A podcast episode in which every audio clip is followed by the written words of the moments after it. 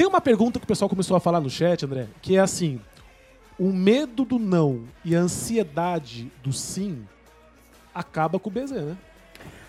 Acaba com o BZ, porque medo todo mundo tem. Agora, o medo exacerbado se transforma em patologia. O medo exagerado ele se transforma até numa doença chamada síndrome do pânico.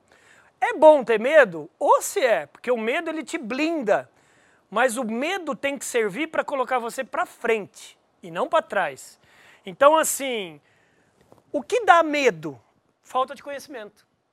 Então, a raiz da, do medo é a falta de conhecimento. Quanto mais conhecimento você tiver em alguma coisa, mais seguro você vai estar algo vai ter, vai estar numa negociação. Então, você vai perceber, se você começar a fazer sua, ligação, sua lição de casa para estudar, quanto mais conhecimento, menos medo. E ansiedade? O Brasil, eu, eu, fiz uma palestra junto com o Dr. Augusto Cury, que é o maior psiquiatra, praticamente escritor do Brasil, e ele deu, uma, e ele deu uma, um número estarrecedor, pessoal. Eu não sabia disso, Carlos, eu não sei se você sabe, mas o Brasil é o país mais ansioso do planeta Terra.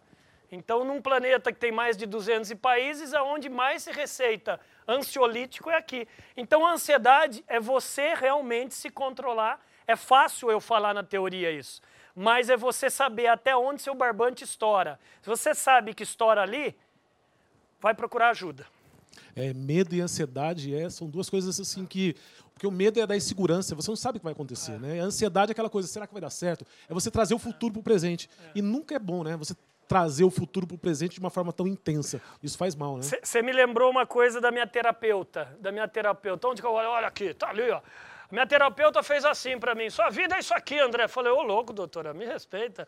Ela falou: para de ser bobo. Esse dedão é o amanhã.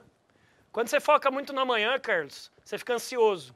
Esse dedinho é o ontem. Quando você foca muito no ontem, você fica deprimido. E esse dedo? Eu falei, o hoje. Então, só que se você não souber viver o hoje, você vive estressado. Então, estresse, ansiedade e depressão.